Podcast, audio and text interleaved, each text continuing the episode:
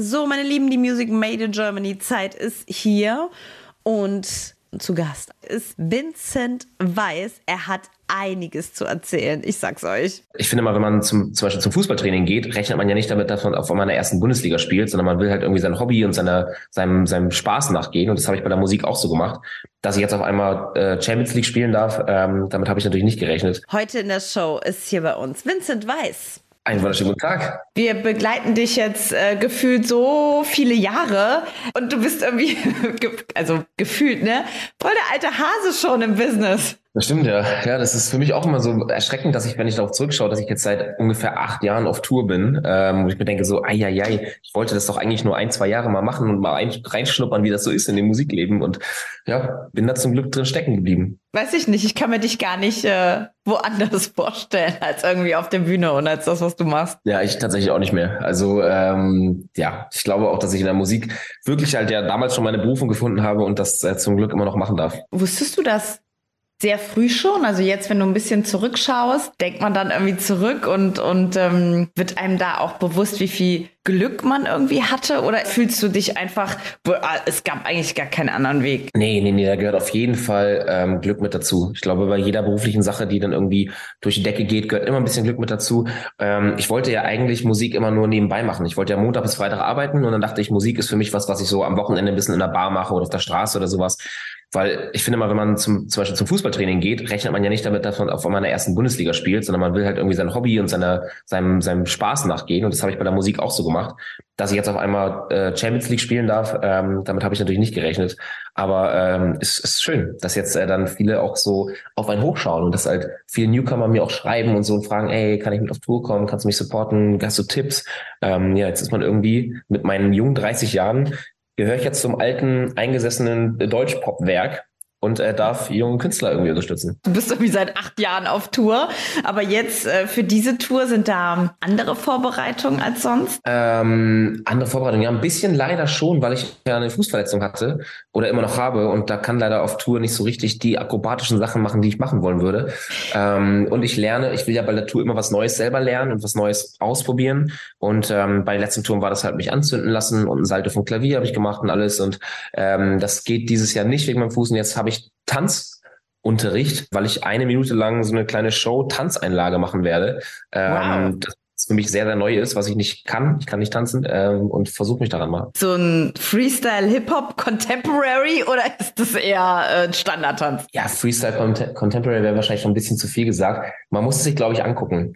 Man muss zur Tour kommen und sich das angucken, weil es ähm, mit einer Lichtinszenierung zu tun hat. Und dann habe ich halt, ich tanze quasi mit dem Licht dann und das wird, ähm, wird ganz cool. Was ist mit deinem Fuß passiert? Ich war Schlittenfahren im Dezember und ähm, so richtig Holzschlitten und äh, habe da meine erste Verletzung gehabt. Ich habe ein Syndesmosebandriss gehabt und dadurch ist mein äh, Fuß, also mein Wadenbein vom Fußgelenkknochen abgesprungen und das musste zusammengeschraubt werden und das Band genäht werden und jetzt habe ich halt ja einen halbwegs versteiften blöden Fuß. Richtig mit OP sogar. Ja, ja, ja, ich wurde operiert, ja. Und das, obwohl du nicht mal gefährlich Ski oder Snowboard gefahren bist, sondern beim Schlittenfahren. Meistens sind es die, die kleinen blöden Dinge dann, weil ich feier, ich mache ja wirklich viel Actionsport. Ich bin 15 Jahre lang Skateboard gefahren, Snowboard gefahren, Surfen, ich bin Motorradrennen gefahren, mir ist noch nie was passiert. Äh, und dann setze ich mich auf einen Holzschlitten und bin fünf Meter gefahren und hatte dann äh, einen kaputten Fuß. Und es war mittags, also es war 12 Uhr, herrlichster Tag und ich war nüchtern. Also an der Geschichte ist alles Kacke. Das hat denn deine Mutter gesagt? Eigentlich hat die gesagt, typisch Vincent, aber eigentlich ist es ja nicht so typisch, weil ich mich noch nie verletzt habe.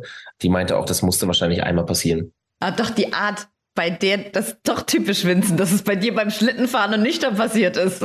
Ja, genau. Und nicht bei irgendwas. Wie gesagt, ich mache halt bei, bei, bei den Konzerten ja auch ein Salto vom Klavier und alles und, und da passiert ja auch nie was. Und dann beim Schlittenfahren nicht. Das ist echt ärgerlich. Also beim Laufen hast du Krücken und so im Moment? Nee, ich hatte ja eine Schiene und Krücken und alles und konnte ja und hatte richtig, ich glaube, neun Wochen eine Schiene und den Fuß gar nicht bewegt. Und jetzt braucht er natürlich wieder ein bisschen, um Beweglichkeit mhm. zu bekommen. Also ich kann halt nur nicht so, also joggen und laufen, das kann ich auch nicht. Gehen und sowas kann ich und stehen alles, aber ich gucke mal, wie das dann bei, den, bei den Konzerten funktioniert. Ähm, du bist ein richtiges Ostseekind, ne? Also München, München war, war bestimmt nichts. Also öf öfter haben uns Leute, wenn wir irgendwie einen Song von dir gespielt haben oder so, wenn man uns mit unserer Community unterhalten haben, dann haben die immer gesagt, Vincent in München, mega komisch, der muss ans Meer und so. Wie, wie, wie hast du dich denn in München gefühlt? Ich fühle mich das tatsächlich richtig wohl. Also ähm, ich komme so von der Ostsee und liebe das auch im Norden. Ich werde auch immer im Norden bleiben. Also ich wohne ja auf einem kleinen Dorf. Aber ich muss sagen, dass ich in München diese familiäre Art und dieses Traditionelle, was ja viele immer an München so ein bisschen bemängeln, dass ihnen das zu viel ist mit diesen ganzen Wirtshäusern, mit dieser Tradition, die man hat.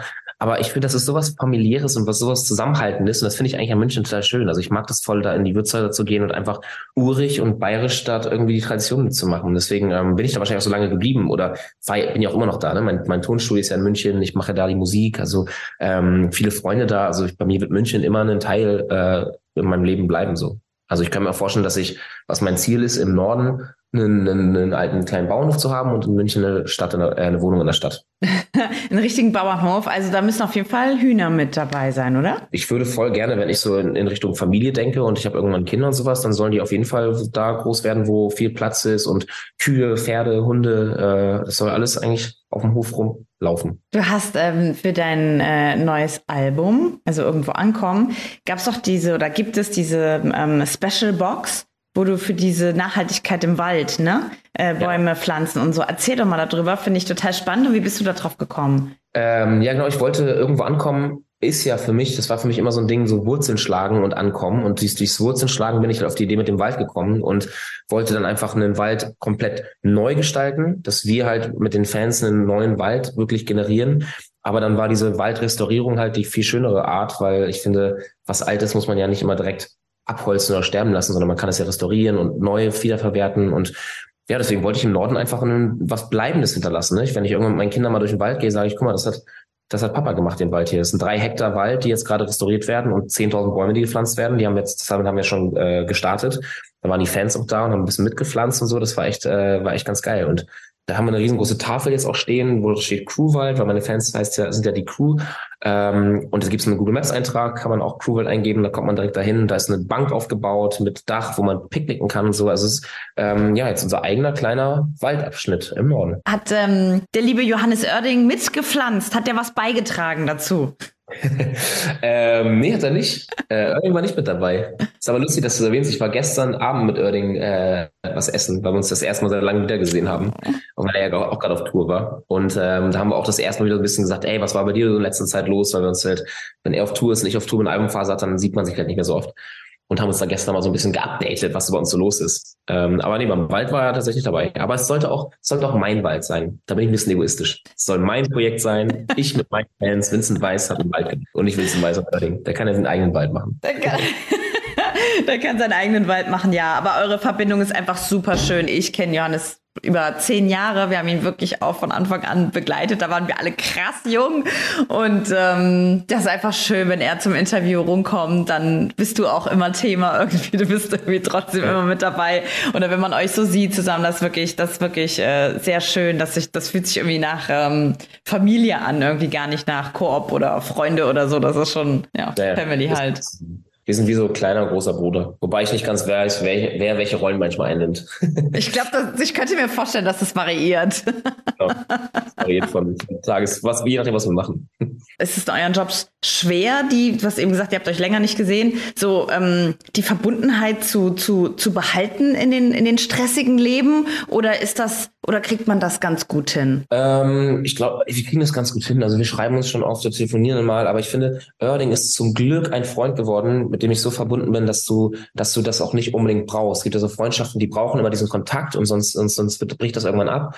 Und Erding ist mittlerweile so ein fester Bestandteil bei mir, dass halt, auch wenn wir uns drei Monate nicht hören, nicht sehen und es dann wieder sehen, ist halt, als wenn diese drei Monate dazwischen nicht gewesen wären. Und das ist halt das Wichtige, was wir auch gestern gemacht haben, ne? So uns im Arm, im Arm gelegen, gegessen und so und dachten so, ey, ähm, als wäre dieses halbe Jahr, das wir uns nicht gesehen haben oder so gefühlt, äh, gar nicht dazwischen gewesen, so als wenn es wäre es gestern gewesen. Das, und das ist, glaube ich, das Schöne, das Wertvolle an so einer Freundschaft. Ich habe ähm, dich vor, oh, ich weiß nicht, kurz vor der Corona-Zeit habe ich dich mal am Strand bei einem Konzert erlebt. Da ist mir oder uns äh, damals aufgefallen, klar, du bist immer präsent, ne? Immer, äh, deine Songs sind überall und du gehörst einfach dazu. Ey, wie viel Hits du eigentlich hast, also wie viel Musik man einfach ganz selbstverständlich von dir kennt. Das war einfach wunderschön, egal ob die, ob die Kinder da waren, ältere Leute, jeder konnte alles mitsingen. Das war eigentlich schon so ein bisschen für mich so ein Aha-Erlebnis, wo ich gedacht habe, ach krass, guck mal, das zu schaffen ist ein Ding. Das ist schon krass, ja. Das ist echt verrückt, wie viele Radio Hits oder auch allgemein so Hits wir jetzt schon haben dürfen. Und das war, das war auch so ein Moment früher, als ich mein erstes Konzert gespielt da war nur Musik sein draußen. Und da war ich auf einem Konzert und durfte ganz am Anfang spielen, natürlich als kleiner Newcomer. Und am Ende hat Mark Forster gespielt. Und der hat nämlich auch gespielt und ich dachte, und dann dachte ich auch bei jedem Song so, ach krass, der ist auch von Mark Forster, ach krass, der ist auch von Mark Forster, ach, den hat er auch gemacht, weil, weil man die auch alle kannte. Und jetzt bin ich halt ein paar Jahre später in der gleichen Position wie er damals, wo halt Leute zu mir kommen und sagen, ach, der ist auch von dir. Ach, krass, an Wunder kenne ich auch. Ach, komm, warte, kenne ich auch frische Luft, auch, ach, Feuerwerk, ach, Musik sein. Und dann spul das so raus. Und das, oh, schön, äh, dass er auch noch Regenbogen spielt. Toll. ja, also echt voll geil, dass das, dass, dass, dass so funktioniert hat und ich mittlerweile so viele Radio-Hits haben durfte. Ist echt gut. Schreibst du für andere? Ähm, ich habe aber, ich habe für andere geschrieben, aber nicht explizit. Ich habe eigentlich immer für mich geschrieben und dann sind manche Songs, die ich für mein Album nicht gesehen habe, haben dann andere ähm, Künstler bekommen und gesungen. Also ein Album ist bei Helene, äh, ein Song ist bei Helene Fischer gelandet. Ähm, Lieb mich dann, den habe ich eigentlich für mich geschrieben. Ist jetzt eine Ballade bei Helene Fischer auf dem Album. Peter Lombardi hat einen Song von mir auf dem, auch das ist auch schon ewig her. Ich glaube vor vor fünf Jahren oder sowas ähm, meine Hand heißt der. Und so kommt es dann manchmal, dass halt dann als Songs von, von mir wiederverwertet werden. Ja, ist nachhaltig, das ist typisch Vincent, das ist doch gut so. Nichts wegschmeißen. Ja, aber die meisten Songs landen leider in der Tonne. Also man, ich schreibe ja pro Song immer oder pro Album doppelt so viele Songs, die auf dem Album landen. Das heißt, es sind meistens immer so 25 bis 30 Songs. Und ähm, 12 bis 13 kommen dann aufs Album und der Rest landet dann meistens in der Dropbox und wird nie wieder gehört, leider. Wirklich wahr? Das, mhm. sag mal, gibt es mal so Momente, wenn du so ganz für dich bist, dass du mal irgendwie in deinem, in deinem äh, sozusagen Musikspam-Ordner stöberst und sagst, oh, ich hör mal, was ich da weggeschmissen habe, vielleicht kann ich noch mal was holen? Klar, macht man voll oft. Gerade wenn man ein neues Album schreibt und dann denkt so, was ist denn, was hat man denn doch so thematisch schon überhaupt bearbeitet, was ist beim alten Album drauf und sowas. Also da gibt's ultra viele Songs, die man, ja, die man halt so hat und die ähm, dann von jemand anderem, ja, oder die, die dann halt einfach runterfallen. Sophia ist eine neue deutsche Künstlerin, die Newcomerin ist, die hat auch einen Song von mir dann gesungen, den ich eigentlich singen wollte. Ähm, und das ist immer ganz lustig, wenn man dann die neuen Songs hört äh, von der neuen Künstlerin und man kennt den ganzen Text auswendig und man kennt den Song ja von sich selber und der klingt ganz anders und dann ist es ganz geil, dass dann so ein, so ein Werk so ein neues Leben bekommt. Sag mal, äh, stimmt es, dass du ein bisschen inflationär mit deinen Tattoos umgehst, also so ein bisschen unbekümmert. Unbekümmert? Ja, also so ein bisschen, ich will nicht sagen leichtfertig, aber so ein bisschen, ich weiß nicht, mir fällt gerade das Wort nicht ein, was dazu passen würde. So, ja, also aus dem Impuls heraus könnte ja. es passieren, dass du einfach mal random sagst, ach komm, machen wir mal. Ja, das, äh, das passt sehr gut zu mir, ja, weil ähm, ich bin halt ganz im ganzen Leben eigentlich so. Ich bin super spontan, ich bin super, ich denke über nichts so lange nach. Ich glaube, deswegen bin ich auch da, wo ich bin oder mache so viele Dinge, weil ich einfach immer sage, einfach machen. So, warum denn nicht? Warum muss ich mir denn erstmal eine Idee, die ich habe, äh, 25 Mal drüber nachdenken und 25 Argumente dagegen finden, bevor ich es überhaupt mache? Deswegen äh, bin ich da, bin ich da sehr, sehr sehr schnell, ja. ja mittlerweile habe ich ja so Striche, die vom ganzen, über den ganzen Körper gehen, ähm, auch so richtig übers Knie oder die Kniescheibe und äh, zum Fuß runter und dann geht's hier im, im Nacken weiter und die Schulter runter. Ja. Wow. Hast du da eine bestimmte, äh, ein Tattoo-Künstler oder eine Tattoo-Künstlerin, die das für dich macht oder oder machst du das oder denkst du dir das aus? Ähm, nee, ich mache das echt bei vielen verschiedenen Sachen. Viele Tattoos sind auf, auf Tour entstanden. Ja, also ich glaube, ich war nur einmal bei einem Tattoo-Künstler, den ich super schön fand. Der macht so, ähm, was man halt möchte. Ich wollte damals einen Büffel haben, weil ich mit meiner Band ähm, immer Büffel rufe, bevor wir uns, äh, bevor wir auf die Bühne gehen. Deswegen wollte ich einen Büffel haben und der macht aus einer Linie das Bild. Also der fängt mit einer Linie an und dann entsteht das ganze Bild ohne abzusetzen aus einer Linie. Wo ist denn der Büffel? Okay, wow. Das ist halt eine Linie. Ja, hoffentlich sieht man das nirgendwo im Internet nachher. Aber also ganz ehrlich, also deinen wunderschönen Büffel, den kann man ja zeigen. Das ist ja auch so ein Wahrzeichen. Ja, mein lieber Vincent, weiß ich, danke dir. Schön, dass du da warst. Ich danke dir. Dankeschön, Dankeschön.